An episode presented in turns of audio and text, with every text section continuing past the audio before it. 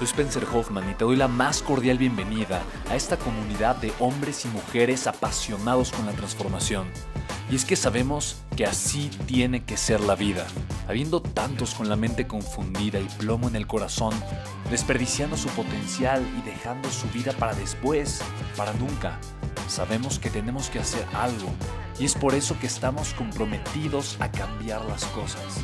No somos uno más del montón y pasamos desapercibidos. No le hacemos caso al miedo ni huimos del dolor de pagar el precio. Y sobre todo, no cargamos con el pasado ni con el arrepentimiento porque vivimos en el presente. Creemos en la grandeza y la creamos. Creemos en quienes lideran con su inteligencia y su pasión y en quienes construyen un imperio con su potencial a pesar de venir de la nada. Aquellos que podemos llamar imprescindibles porque sabemos que ser uno de ellos es cambiar al mundo y dedicar la única vida que tenemos a construir un legado. Bienvenido a tu podcast, Una vida, un legado.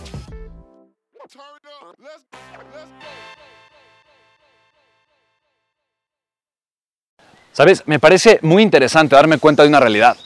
Y esta realidad es el principio por el que muchas personas sacrifican su grandeza. Y es justamente lo que piensan u opinan otras personas de mí. Ponte a pensar en esto. Si a todas las personas no les importara ese factor, o no tuvieran este miedo o esta incomodidad, el mundo sería un mundo completamente distinto. Viviríamos en un mundo de realización constante, en donde cada quien se enfocaría en construir la vida de sus sueños, en donde cada quien realmente se pondría a luchar y a trabajar por crear lo que le apasiona o lo que ama. La pregunta entonces se convierte en la siguiente. ¿Tú qué prefieres? Satisfacer las expectativas que alguien tiene de ti, o tú seguir la voz de tu corazón y construir la vida de tus sueños. Y te hago esta pregunta porque probablemente no lo habías hecho consciente.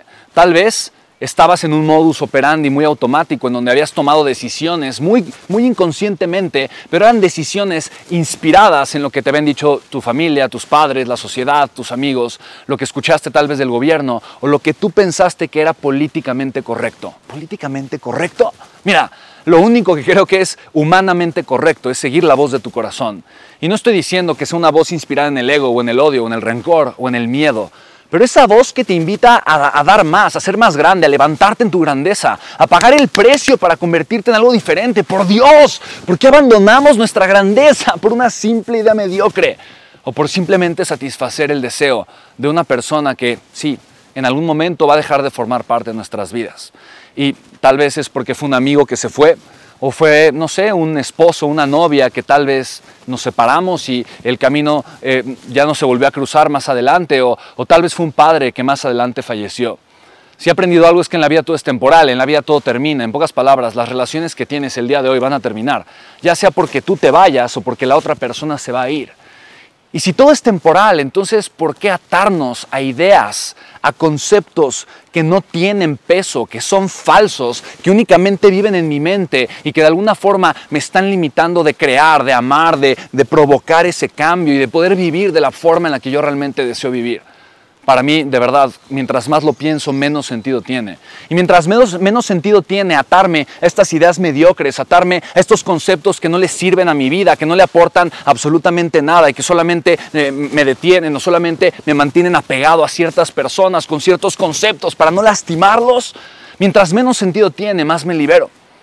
Mientras más me libero, más me acepto, más me acepto porque más me amo, más me amo porque más me conozco y me conozco en mi luz, me conozco en mi grandeza. Y al conocerme, empiezo a desconocer a la persona vieja, al ser humano que vivía antes, donde yo estaba parado. Empiezo a desconocer esa identidad falsa que tal vez yo había construido, que venía de la sociedad, de mis amigos, de la gente que me rodeaba. Y ese desconocimiento es maravilloso. Ese desconocimiento me lleva a enterarme de quién soy en realidad y enterarme de quién soy no es más que el camino para poder comenzar a vivir la vida de mis sueños.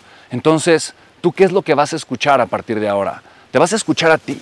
¿Vas a escuchar la voz de tu corazón o vas a seguir escuchando a toda la gente que eventualmente se irá de tu vida? A todas esas ideas que provienen de fuentes que son iguales de atemporales que tu existencia, pero que tal vez pueden aturar tu potencial y no darte la vida que tú mereces. Chicos, ¿cómo están? Soy Spencer Hoffman y quiero compartirles. Recibí una pregunta extraordinaria, me encanta esta pregunta, se las quiero compartir. Me preguntan, Spen, Podemos utilizar la crisis como algo a nuestro favor para salir ganando financieramente de ella. Chicos, se me hizo una verdadera y extraordinaria y maravillosa pregunta. La razón por la que te comparto esta reflexión es porque la mayoría de las personas utilizan la crisis como el pretexto para justificar su fracaso, el pretexto para justificar su mediocridad. Y yo creo que no hay nada más venenoso en la mente humana que utilizar el dolor externo para justificar mi propia mediocridad. En pocas palabras, los, los chinos utilizan un símbolo el símbolo de crisis, y es exactamente el mismo símbolo que utilizan para describir las oportunidades. Mira, una de mis frases favoritas de todos los tiempos es la siguiente. En tiempos de crisis hay dos tipos de personas, los que lloran y los que venden pañuelos. La pregunta es tú el día de hoy qué estás haciendo, ¿ok? Y mira, eh, te hago esta pregunta porque a final de cuentas la gente sigue gastando su dinero, la gente sigue moviendo la economía, la gente sigue habiendo un flujo, un circulante extraordinariamente maravilloso de efectivo en la economía. Disminuyó, sí, pero no disminuyó mucho. El problema de muchas personas ahorita es que no tienen el flujo de efectivo en sus vidas y en sus negocios porque están esperando a que la situación termine. Están esperando a que todo se normalice. Y esperar, esperar es el veneno de las sociedades. Si yo espero que el mundo cambie para mejorar, me voy a quedar esperando y me voy a morir esperando.